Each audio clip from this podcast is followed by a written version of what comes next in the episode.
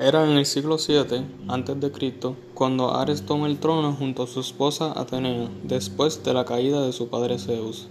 Estos dos, siendo los dioses de la guerra, estuvieron en batalla toda su vida, ganando cada una con facilidad.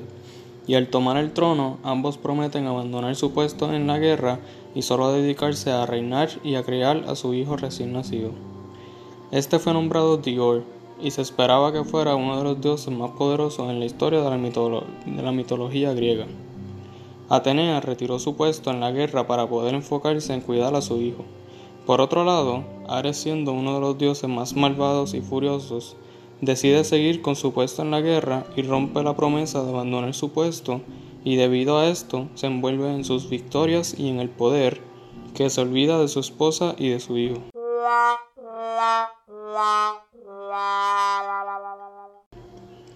Esto le rompe el corazón a Atenea, ya que su esposo prefiere el poder sobre el bien de su familia.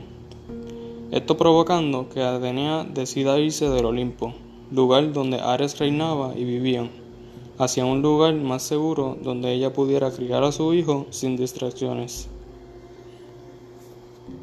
Aunque Ares era el dios de la guerra y la maldad, Tenía un amor interno por su familia del cual no se daba cuenta por estar envuelto en la guerra y en la violencia.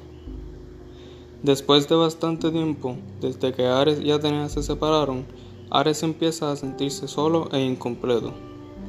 Este se da cuenta que las victorias ya no lo hacen feliz y lentamente se va acordando de los buenos momentos con su familia que sí le, que sí le traían felicidad y le daba propósito a su vida.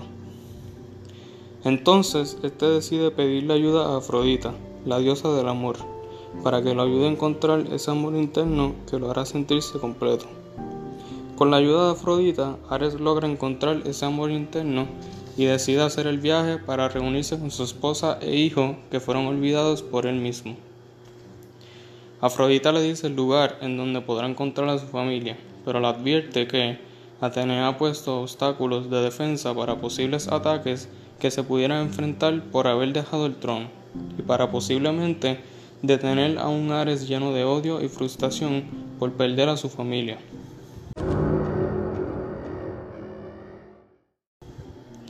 Ares no dejó que esto lo intimidara, ya que nunca había perdido una batalla en su vida y esta vez era aún más poderoso teniendo la motivación y la meta de poder tener a su familia de nuevo. Ares se tuvo que enfrentar con gigantes furiosos y con los mejores guerreros de Atenea, pero nada pudo detener al poderoso dios de la guerra y éste los pudo derrotar con facilidad, y pudo seguir con la búsqueda de su familia. Ares logra llegar hacia donde estaba Atenea y su hijo. Este se arrodilla, suelta todas sus armas, se quita la armadura y les pide perdón por olvidarse de ellos. Al, Ares subir la cabeza, Atenea puede ver en sus ojos que ya no es el Ares violento y envuelto en poder de antes, y que ahora es un hombre lleno de amor por su familia y dispuesto a protegerlos y hacer lo mejor de él para criar a su hijo. Esta decide aceptarlo, otra vez como su esposo y padre de su hijo Dior. Ares decide, decide dejar la vida de guerra y violencia por completo, y enfocarse en criar a su hijo y en enseñarle a ser mejor guerrero, Dios, padre y esposo de lo que fue él. Gracias a la ayuda de su padre, Dios llega a ser el dios y el guerrero más poderoso en la historia de la mitología griega, y con lo que aprendió específicamente de su padre, se convierte en un hombre muy humilde y hace que la ciudad de Roma esté en su estado más poderoso y saludable de su historia.